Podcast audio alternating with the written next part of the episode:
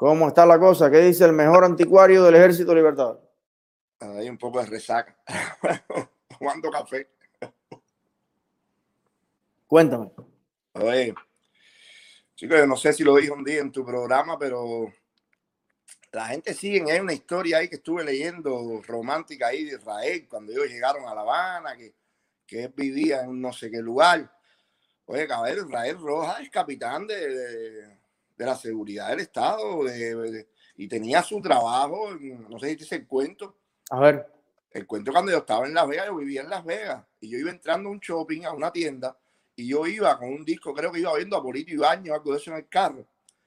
Y hubo una pareja de personas mayores, 50 y picones, 60 años, que se quedaron mirando para el carro. Y nada, yo paré en el parqueo, entré a la tienda y cuando estoy adentro, ellos se me acercaron y me dijeron, oye, ¿tú eres cubano? Le dije, sí.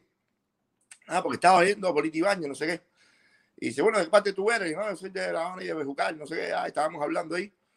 Y dice, nosotros somos de Guantánamo. Y enseguida, con una alegría, el carajo, somos amigos de Israel Roja. Dije, ah, sí, sí, nosotros fuimos compañeros de trabajo de él por muchos años en la radio de Guantánamo. Nosotros trabajamos 30 años en la radio de Guantánamo. Le dije, ay, que así Israel Roja ahí. Yo no, creo que era capitán o teniente. Israel Roja era el censor de la radio Guantánamo. Yo lo he dicho y Robertico lo ha dicho en su programa porque se lo dije, lo dije a, creo que también. Eh, Israel Rojas era el censor de la radio de Guantánamo. Esa gente me lo dijeron con el amor del mundo, que si me lo hubieran dicho con una mala fe, te digo, bueno, es porque les cae mal. No, no, no, ellos están orgullosos de ser su amigo, de, me lo dijeron con toda la alegría del mundo como una cosa sana, ¿entiendes?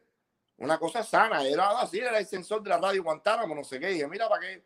Mira, yo tengo una pila de videos con Israel Rojas conversando. No, no era que fuéramos amigos personales, pero yo lo seguía, inclusive cuando no era muy popular en Cuba, que no lo conocía nadie, porque él empezaron dando lo primero en Radio Taíno, con la canción aquella Psicología Día y no sé qué. Y después lo perseguía por todos lados en Cuba. Y entonces yo lo vi aquí, la primera vez que vinieron, que pasé por delante de Saavedra, esta gente gritándome comunista y todo eso. pero él se metió el concierto entero aquí tirándole a Fidel, porque es que él no tiene vergüenza. Fue tirándole a Fidel, le decía en fantasma. Él dijo aquí en el concierto, dijo, yo tengo filmado, yo tengo todos esos videos. Él dijo aquí en el concierto, estoy haciendo algo con Fran Delgado, ahí cantó la otra orilla, aquí. Y dijo, estoy haciendo algo con Fran Delgado, pero no nos dejan, porque ustedes saben, el fantasma no está ahí ya, pero sigue ahí. Que ya Fidel no estaba en el poder, pero estaba vivo. Dice, el fantasma todavía está dando vueltas y le tiró un numerito al fantasma 20 veces aquí. Que fue cuando fue a mano limpia no quiso hablar de política porque dijo que él hacía canciones. Y de aquí se fue para Venezuela, estuvo tres horas en la hojilla con el repugnante, asqueroso ese de la hojilla. Eh, Mario no sé qué. Y ahí estuvo tres horas hablando de política porque ese tipo no tiene... Pero, pero Joan, eh, tú que más o menos conoces algo por ahí de, de los artistas y de ese mundo, eh, Tú escuchaste la historia que hizo, ¿quién fue el que me la hizo? Bueno, alguien me hizo una historia eh, de que lo habían llamado el Comité Central, un humorista, y le habían dicho, oye, critica, ¿no? Pero dale suave. Tú criticas, pero dale. ¿Tú no crees que algunos artistas que vienen a Miami, como eso de todas maneras le conviene a la dictadura y los dólares y los por ciento y los conciertos y la empresa que los representa, le dice, oye, tú critica, ¿no? Donde fueres, haz lo que vieres, estás allí, Oye, no, importa, nosotros sabemos que tú lo haces porque hay que, tú sabes, empatizar. Tira por aquí, dale suave, tampoco te pase. ¿Tú no crees que en algunos casos también se tolera eso? No, no, una pila de casos. Yo le digo, los cochos son todo ese grupo de gente que subieron haciendo canciones contestatarias, empezando por el piquetico de Fran Delgado, Pedro Luis Ferrer, toda esa gente, eh, Carlos Varela. No sé si tú te recuerdas que ese día yo me quedé, yo, estaba en, yo vivía en Cuba todavía y había ido un grupito de gringuitos de estos de aquí a trabajar en el campo a Cuba, eso, tal vez el maestro era Carlos Lazo cuando aquello ya. y fueron a Cuba y le hicieron una recepción en el Habana Libre. Yo estaba viendo el noticiero.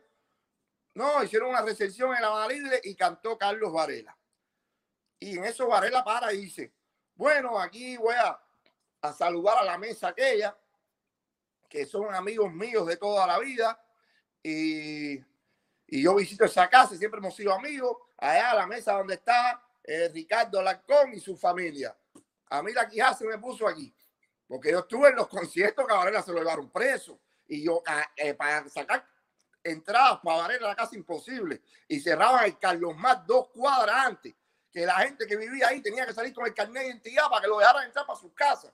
De esas que están al frente de Carlos Mar. Porque lo cerraban, todo eso ahí, porque aquello era problema cada vez que Varela tocaba. Y ahora, bueno, era socio y visitaba la casa de Alarcón. Y yo decía, ¿qué? No entiendo nada. ¿Yo entiendo? Yo me quedaba con toda esa gente Israel. Sabemos cómo llegó ahí de pronto todo lo que ha hecho, ¿entiendes?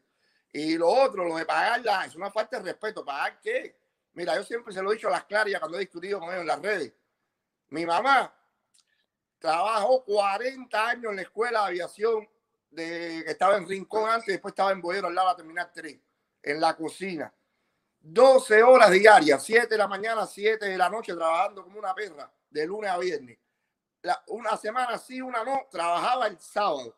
Quiere decir que mi mamá hacía 60 horas una semana y 72 la otra. Mi mamá estuvo 30 años ganando 118 pesos cubanos. Mi mamá pagó mi educación y mi medicina hasta la sexta generación que viene. Mi mamá la pagó.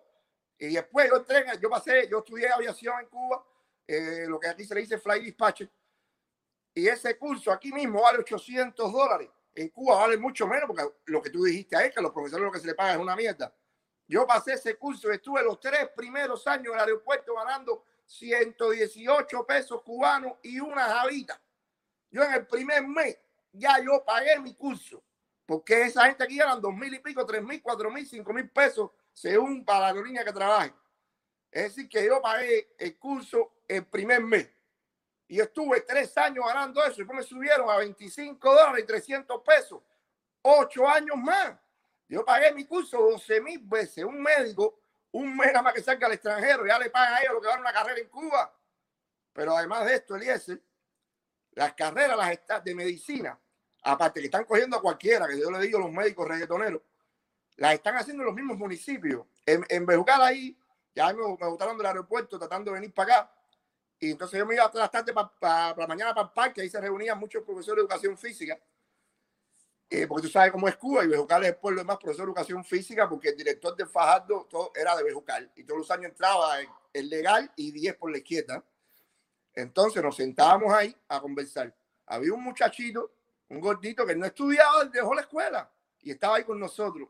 Un día llegaron y le dijeron, vamos, o profesor emergente, o doctor, o hay preso por peligrosidad. Y se metió a, medicina.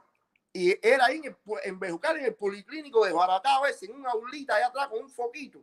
Y tenían un muñeco eso que tú le quitas los órganos, que le faltaba un ojo, el vaso, el no sé qué. Y ahí estudiando de lunes a jueves y el viernes lo llevaban a hacer práctica al calisto que tampoco hay nada.